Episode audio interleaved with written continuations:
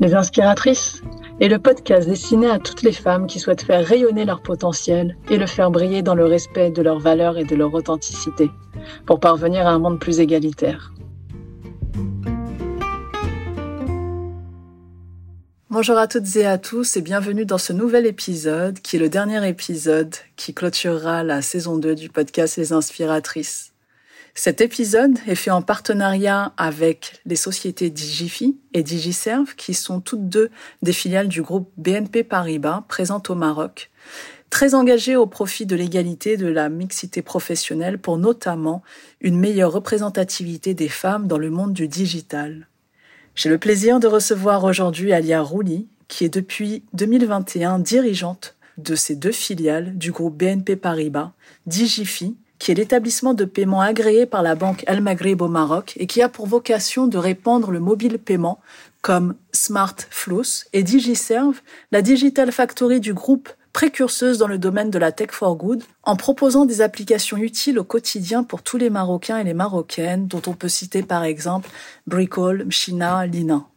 Alia Rouli est également une femme passionnée du continent africain où elle a assuré auprès du Fonds monétaire international et en parallèle à ses fonctions plusieurs missions de conseil en Afrique. Elle participe ainsi à l'élaboration de nombreux projets et contribue à l'essor économique du continent. En plus d'être une figure de l'entrepreneuriat et du numérique au Maroc, elle est considérée comme l'une des femmes dirigeantes marocaines, influentes et qui milite le plus pour l'inclusion féminine et la représentativité des femmes dans le monde du digital et des nouvelles technologies. Elle saisit aussi toute occasion qui se présente et consacre une grande partie de son temps pour accompagner cette nouvelle génération de femmes, et en particulier parmi les populations les moins privilégiées, en les aidant à intégrer le monde du travail, à améliorer leurs compétences et à optimiser leurs perspectives d'évolution professionnelle. Alia est une femme engagée, passionnée. Elle fait partie de plusieurs mouvements féministes qui œuvrent aussi pour la promotion de l'égalité et de la mixité en entreprise. Je suis ravie d'être avec Alia Rouli aujourd'hui et de vous faire découvrir son parcours inspirant et tous ses engagements au profit d'un monde plus égalitaire. Sans plus tarder, j'accueille Alia.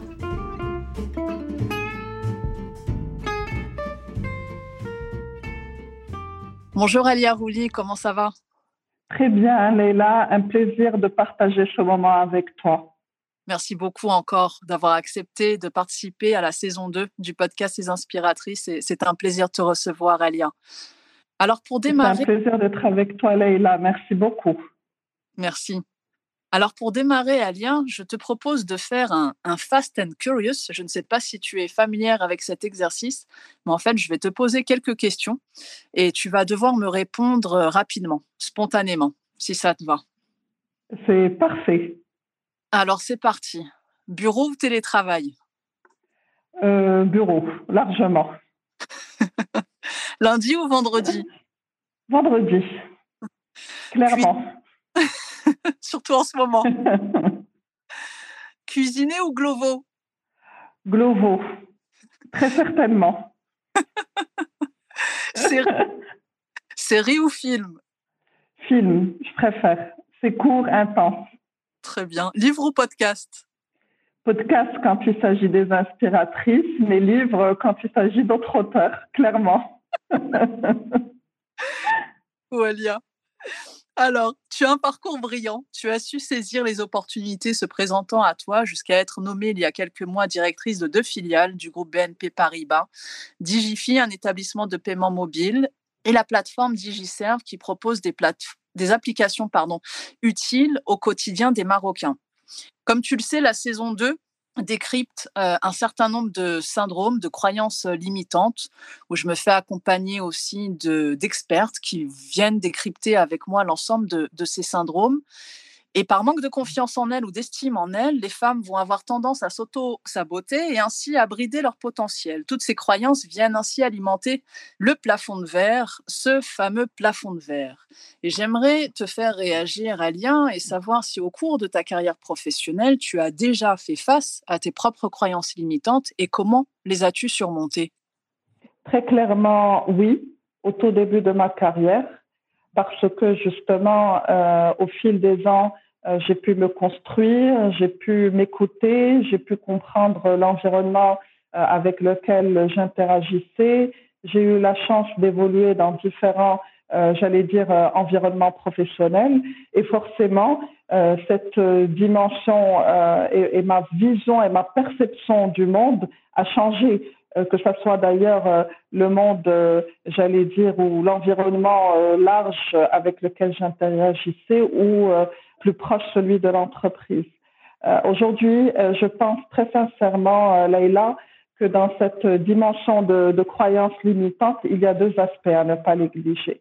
Le premier, c'est par rapport à la, dimension, j'allais dire, intrinsèque à la personne elle-même. Aujourd'hui, j'ai pu constater, à commencer par moi dans une vie antérieure, que euh, on se mettait euh, trop de pression en tant que femme et, puis on plaçait tout le temps la barre très haut, un niveau d'exigence qui est euh, extrêmement élevé. D'ailleurs, statistiquement, et beaucoup d'études le prouvent, quand une femme veut aspirer à un poste de responsabilité, elle considère qu'elle doit cocher pratiquement 100% des critères pour pouvoir euh, se sentir légitime. Alors qu'un homme, à, partir de 50 à 60%, il considère qu'il est bon pour le poste. Donc ça, c'est très intrinsèque et c'est un travail à faire de perception, de posture, etc. Et puis, la deuxième dimension pour moi, c'est celle de l'environnement, l'environnement euh, culturel, l'environnement, j'allais dire, social, l'environnement plus proche, celui de l'entreprise dans laquelle on évolue et qui joue pour beaucoup. Et, j'ai dû vivre, moi, euh, différents environnements d'entreprise et euh, il est vrai que certains environnements sont beaucoup plus épanouissants que d'autres dans la mesure où ils offrent plus de possibilités. Mais ces possibilités ou le champ des possibles, j'ai envie de dire, euh, Leïla, aujourd'hui, c'est à la femme aussi d'aller le chercher. Et c'est là où on va parler de croyances limitantes. Donc, c'est à elle d'entreprendre son évolution de carrière. C'est à elle euh, d'entreprendre, euh, de d'aller chercher de nouvelles opportunités pour elle. Donc, pour répondre de manière, euh, j'allais dire, très claire à ta question, au début de ma carrière, très clairement, par la suite, j'ai renforcé ma posture, j'ai renforcé ma perception du monde et ma perception avec laquelle j'interagissais au sein de l'entreprise pour euh, aller, euh, j'allais dire, clamer une légitimité aujourd'hui qui n'est plus approuvée puisque les femmes sont très compétentes, elles ont toute leur place et leur valeur ajoutée euh, certaine est là au sein de l'entreprise avec le bon dimensionnement et surtout une aspiration forte vers des postes de responsabilité. C'est très clair, Alia. Merci beaucoup pour ce partage. Alors, tu as une carrière saine et épanouie, tu es aussi maman, tu es une épouse comblée. Le choix du partenaire de vie est aussi important pour entretenir cet équilibre. Et à ton niveau de responsabilité, Alia, comment tu fais pour jongler entre tes différentes casquettes et comment fais-tu pour recharger tes batteries? Alors, euh, c'est vrai que, et là encore, euh, c'est le temps qui fait son travail. Euh, très clairement, il y a dans la vie des hauts et des bas. Il faut dire les choses comme elles, comme on les vit. Le moment de la maternité, c'est un moment qui est très épanouissant, mais aussi qui demande une exigence, un suivi. C'est des enfants, c'est la chair de notre chair et donc un investissement beaucoup plus fort. Euh, Dieu merci, j'ai été aidée, j'ai été épaulée, j'ai été soutenue euh, tout au long de ce voyage euh, avec avec mes enfants et au sein de et avec ma famille. Et donc ça c'est c'est important aussi de savoir qu'on ne peut pas y arriver seul et qu'il faut une aide. Et, et, j'insiste beaucoup sur ça, qu'elle soit celle d'ailleurs euh, de, de, une aide et, et, les nounous sont admirables pour cela et je les remercie de tout mon cœur pour tout le travail formidable qu'elles font mais aussi la responsabilité du conjoint, son implication au sein du foyer et son investissement. Parce qu'aujourd'hui, la dimension familiale a beaucoup évolué. Il ne s'agit plus de faire porter euh, la casquette seule aux femmes, mais euh, il faut vraiment qu'il y ait un équilibre pour que les deux puissent s'épanouir, puisqu'il s'agit aussi de, de la carrière des deux. Donc ça, c'est pour moi la, première chose. Et puis équilibrer. Les équilibres sont toujours euh, fragiles, fébriles, mais pas impossibles. Euh, il y a des moments où l'équilibre euh, professionnel a pris le dessus sur l'équilibre familial très clairement, et d'autres où l'équilibre familial a pris le dessus sur l'équilibre, j'allais dire professionnel. Il faut savoir l'entendre, il faut savoir l'accepter il faut sortir de la bulle de la culpabilité parce que souvent, quand j'échange avec des femmes, ça revient très souvent. cette culpabilité par rapport au foyer, etc., etc. Finalement, aujourd'hui, euh, moi, je suis heureuse de voir ma fille bachelière et euh, ma deuxième fille euh, en train d'aller sereinement et, de faire ses, ses, premiers pas au collège. Je veux dire, la vie est un voyage, la vie est en train de, de, de, de vivre son cours comme un long fleuve qui n'est jamais tranquille, hein, qui, connaîtra des moments de tranquillité, des moments de turbulence. Il faut savoir l'accepter et le vivre sereinement. Maintenant, pour pouvoir décompresser, euh, j'ai euh, depuis euh, bientôt deux ans pris l'habitude de manière très régulière de, pratiquer du yoga. C'est vraiment une pratique, une très belle pratique. Alors souvent, on me, on me charrie un peu par rapport au yoga en me disant est-ce que tu vas t'endormir sur le tapis Loin de là, c'est extrêmement physique, mais c'est aussi beaucoup spirituel et c'est cette euh, conjonction ou euh, interaction des deux que je trouve très intéressante et qui me permet aussi de, de souffler. Et puis, bien entendu, on puise toujours notre énergie et premièrement auprès des, de ceux qu'on aime et auprès de, euh, de nos enfants et de notre famille. Tu révolutionnes aujourd'hui le monde du numérique au Maroc en étant à la tête de deux acteurs majeurs de la tech for good au Maroc avec DigiServe et Smartflux, euh, deux filiales euh, du groupe BNP Paribas. Nous savons qu'il s'agit d'un monde masculin où la représentativité des femmes reste faible. Quelles sont selon toi les raisons pouvant expliquer cette faible représentativité? C'est la première partie de la question. Et la seconde euh, partie de ma question, c'est de savoir si tu as toi-même déjà été victime de stéréotypes ou de biais conscients ou inconscients et comment les as-tu surmontés, Alia? Alors, euh, première question, tu as totalement raison, euh, Leïla, de le mentionner aujourd'hui. Euh, dans le monde de la tech, le taux de représentation des femmes reste faible. D'abord, je pense que ça vient aussi de l'orientation scolaire. Dès le début, on a une proportion d'hommes qui est, pour une raison d'appétence, encore une autre fois pour une raison de croyance limitante, pour une raison d'encouragement familial, etc., d'emblée, on a plus de, de j'allais dire, d'hommes que de femmes, initialement. Maintenant, j'ai envie de dire, euh, Leïla, que je ne viens pas de ce monde, euh, moi, de, de technologie, euh, je veux dire, de par ma formation. Donc, ce sont mes aspirations. c'est aussi la chance d'être tombée sur un sponsor, mon ex-CEO, qui m'a qui m'a ouvert cette voie et, et que j'ai attrapé à bras le corps. Et puis, le fait est de dire, euh, aujourd'hui, oui, il y a la, la formation, il y a euh, le, le, background euh, académique, le background d'expérience, mais on peut toujours switcher et on peut aller vers des choses qui nous passionnent plus que d'autres. Et, mon aspiration aujourd'hui, c'est que euh, je puisse contribuer, même très modestement, à ce que ce domaine devienne de plus en plus, j'allais dire, féminin. Euh, il n'y a aucune raison pour que ça ne soit pas le cas. Il faut encourager. J'ai vu autour de moi beaucoup de labs aujourd'hui euh, qui accompagnent des startups féminines, plus rares que celles des hommes, où on a un taux de représentation qui est important. Mais je pense que si on encourage dès le départ euh, les, les filles à prendre cette voie, si on arrive à créer un écosystème où on, j'allais dire, où on pousse euh, les, les, jeunes entrepreneuses à aller vers cette voie. Si nous, en tant que femmes, aujourd'hui dirigeantes, nous portons cette voie et nous sommes visibles au niveau des différents euh, réseaux, webinaires, etc., je pense qu'on y arrivera. C'est un long chemin encore à parcourir, mais il n'y a aucune raison que nous puissions pas le, le faire. Par rapport aux stéréotypes, Leïla, parce que j'en ai déjà euh, vécu Est-ce que j'ai déjà fait l'expérience de ce type de stéréotype D'ailleurs, qu'il soit, j'allais dire, apparent ou, ou, sournois, oui, très clairement. Euh, je me rappelle d'une situation où euh, un collègue est venu vers moi pour me dire euh, tu devrais rentrer chez toi, tu as tes enfants et ta cuisine euh, desquels tu devrais t'occuper. Et euh, je ne dirais pas dans quelle vie antérieure j'ai vécu cette expérience-là, je l'ai tourné avec beaucoup d'humour, beaucoup de philosophie. J'ai répondu sur un, ton euh, euh, très humoristique euh, qui a fait que je suis passée outre, mais j'ai dû faire mes preuves auprès de mes collègues masculins.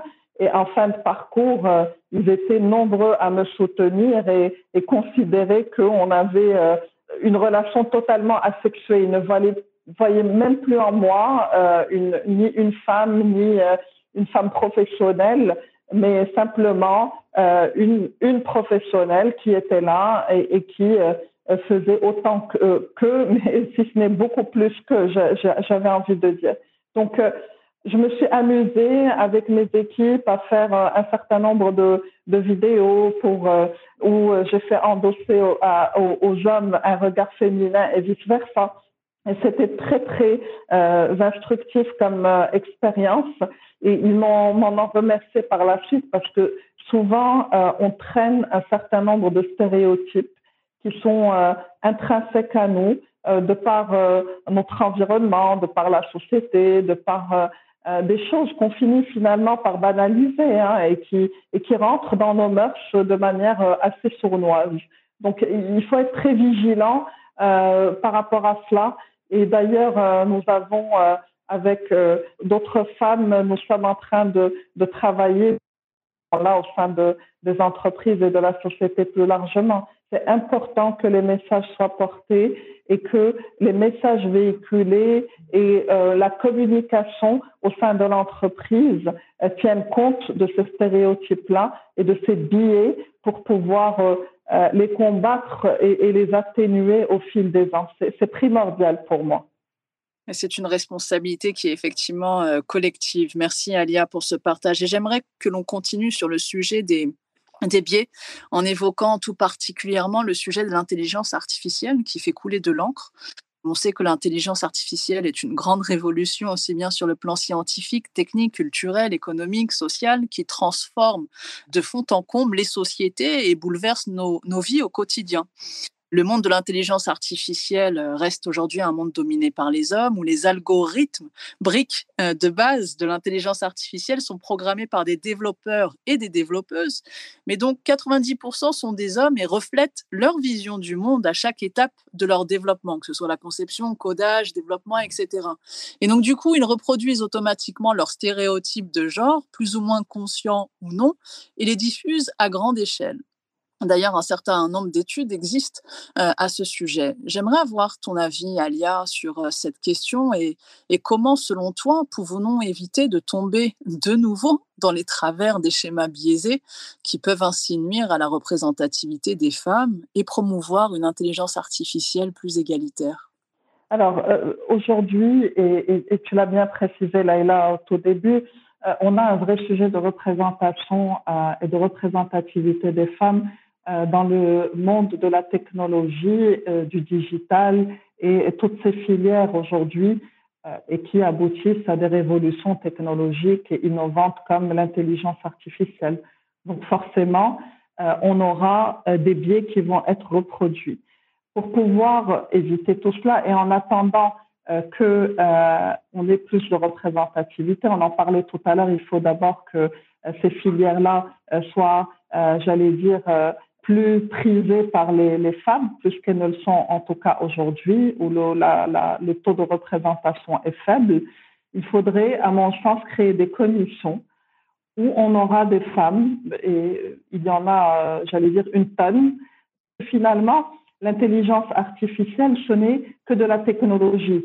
C'est ce qu'elle porte derrière et ce qu'elle véhicule et ce pourquoi elle a été créée qui est important l'intelligence artificielle n'est qu'un moyen.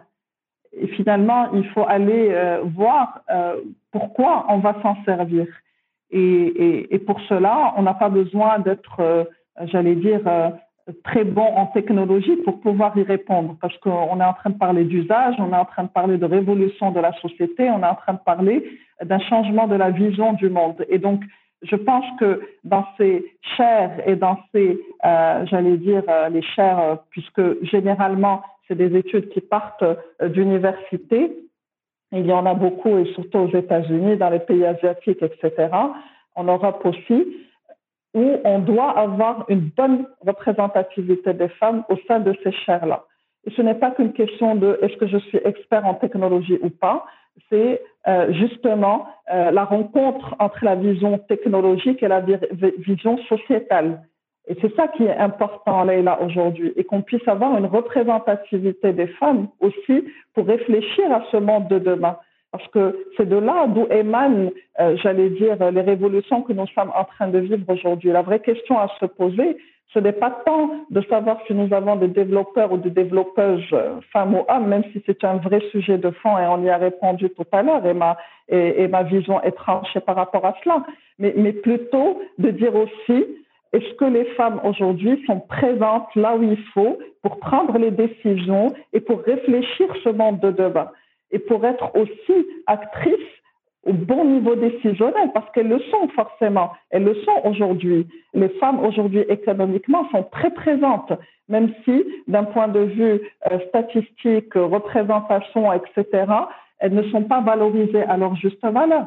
Mais le vrai sujet pour moi, c'est que dans ces, j'allais dire, chers scientifiques et dans ces réflexions du monde de demain, il faut que les femmes soient présentes et que leur voix soit, euh, soit portée au bon niveau décisionnel. Et euh, je reviendrai à ce moment-là à la représentativité des femmes dans les milieux, euh, j'allais dire, scientifiques en général, dans les milieux universitaires, au sein des organismes internationaux où on doit aussi avoir des femmes dirigeantes pour qu'elles puissent porter le monde avec une vision euh, qui soit celle euh, équilibrée et non pas euh, que masculine. Et, et, et pour moi, ça, c'est beaucoup plus important que la technologie en elle-même. Alia, nous avons évoqué un peu plus tôt dans notre discussion cette notion de plafond de verre, plafond de verre interne alimenté par les croyances limitantes des femmes qui ont tendance à s'auto-saboter, le plafond de verre externe qui est lui nourri par des facteurs extérieurs que tu as très bien décrits tout à l'heure, euh, notamment dans des entreprises qui n'accompagneraient pas leurs collaboratrices vers des postes à responsabilité, vers des postes de codir, des postes de leader. Je sais que tu es une fervente de l'inclusion et de la diversité. Et j'aimerais savoir, en tant qu'actrice majeure du digital au Maroc, comment tu œuvres concrètement à travers tes organisations au profit d'un monde plus égalitaire. Tu as parlé euh, d'un certain nombre d'actions que tu avais déjà mis euh, en œuvre, mais concrètement, comment tu œuvres tous les jours, Elia, pour assurer un monde professionnel plus égalitaire et une meilleure représentativité des femmes? Alors d'abord, j'œuvre à travers euh, les deux filiales euh, que j'ai le plaisir de diriger aujourd'hui en ayant un tour de table au niveau de, des codires qui soit euh, féminisé et avec un bon niveau de représentativité. j'œuvre aussi à travers la dimension, j'allais dire, de la représentation des femmes au sein des deux filiales et aujourd'hui, on est, je, je, vais dire, à un peu plus de 60% femmes. Euh, et donc, c'est dire qu'aujourd'hui, euh, ce n'est pas qu'un choix voulu, c'est surtout un choix de compétences. Et je suis ravie euh, d'avoir le plaisir de collaborer avec autant de jeunes filles brillantes. De, trois, à travers une dimension beaucoup plus globale dans plusieurs associations aujourd'hui qui portent ce sujet à bras le corps. D'abord à travers la, la, mise en place d'une charte. Aujourd'hui, je fais partie de l'initiative We for She, euh, qui a mis en place une, une charte que euh, les corporates sont en train de signer, parce que là, il ne faut pas se voiler la face. À un moment donné, il faut que nous puissions disposer d'un cadre. Et ce cadre-là, il faut que les entreprises s'y engagent. Et elles s'y engagent avec un niveau de pilotage qui soit le bon et avec des indicateurs qui sont suivis. Autrement, on continuera à avoir des débats, euh, j'allais dire, de place, mais sans pour autant avoir les répercussions et les retombées que nous souhaitons. D'accord? Je suis aussi euh, membre euh, d'un certain nombre d'autres initiatives, et elles sont nombreuses aujourd'hui, qui font que la dimension diversité-inclusion, je ne vais pas les citer toutes, je fais partie du réseau FEM qui est, euh, j'allais dire, euh, un, ensemble d'associations aujourd'hui euh, qui œuvrent depuis des années, pour ne citer qu'ESPOD, etc. Elles sont très nombreuses sous la houlette de, de Sabah Sharaibi, pour ne pas la citer, c'est une très grande dame. il y a plein d'initiatives dans lesquelles je suis impliquée, mes équipes sont impliquées. Et puis, il y a une dimension aussi que je trouve très, très importante, c'est comment je peux avoir un impact économique aussi et comment je peux accompagner. Et nous sommes en train de travailler avec la BERB sur un très, très beau projet pour justement euh, la dimension de l'inclusion des entrepreneuses femmes leur accompagnement. Et quand je dis entrepreneuses femmes, on est vraiment aujourd'hui en train de, de voir des femmes avec un low income, mais avec de très belles idées et qui veulent mettre en place et surtout donner vie à, ces, à, leurs idées et les rendre bancables, entre guillemets. Nous sommes en train de travailler sur un, un, j'allais dire, un programme et euh, qui va voir le jour euh, dans, dans, dans, les, dans les semaines qui viennent. Et ça fait partie aussi de notre rôle d'acteur euh, économique pour avoir un impact direct sur, sur notre environnement.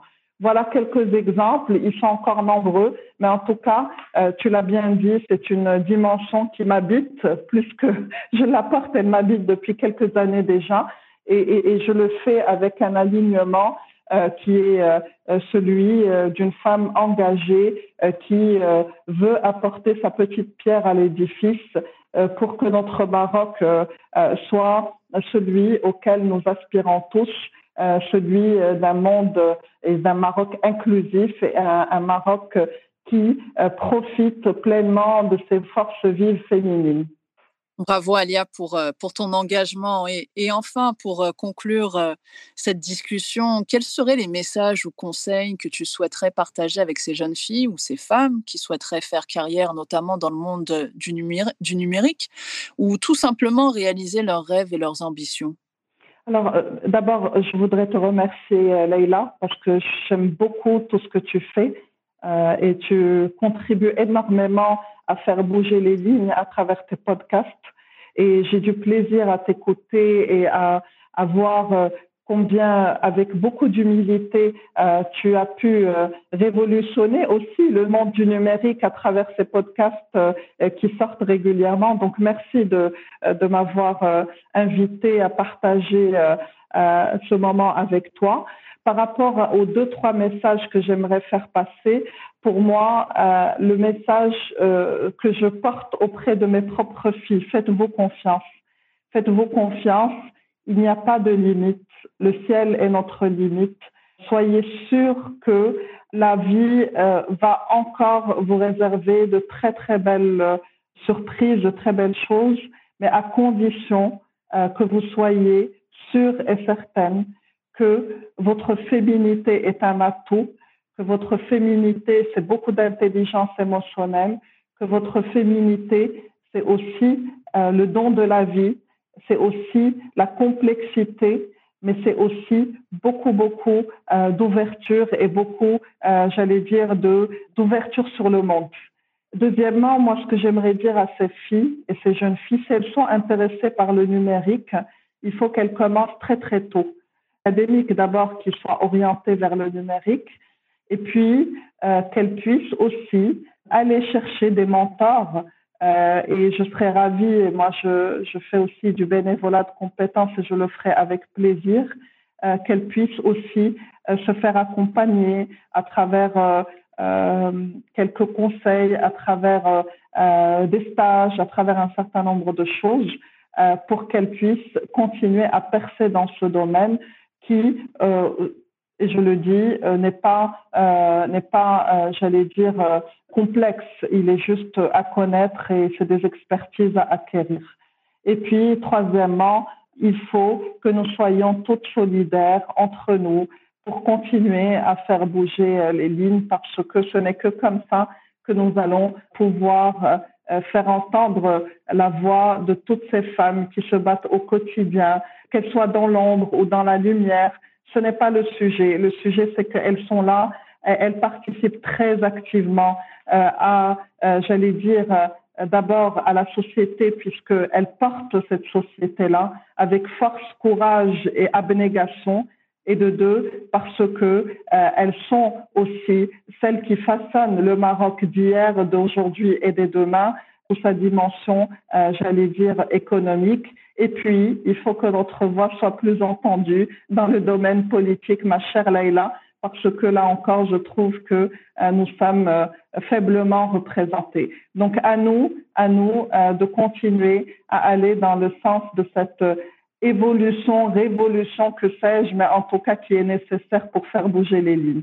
Et merci encore pour ton accueil, Leïla. Je fais un plaisir. Merci infiniment, Alia, pour ta générosité, pour ton engagement, ton dévouement. Ça a été vraiment un vrai plaisir de te recevoir. Mille merci encore une fois d'avoir accepté de participer à cette euh, saison 2 des Inspiratrices. Et puis, bah, je te souhaite une excellente continuation et euh, encore un grand merci, Alia. Merci pour tout. Merci, Leïla. Merci beaucoup.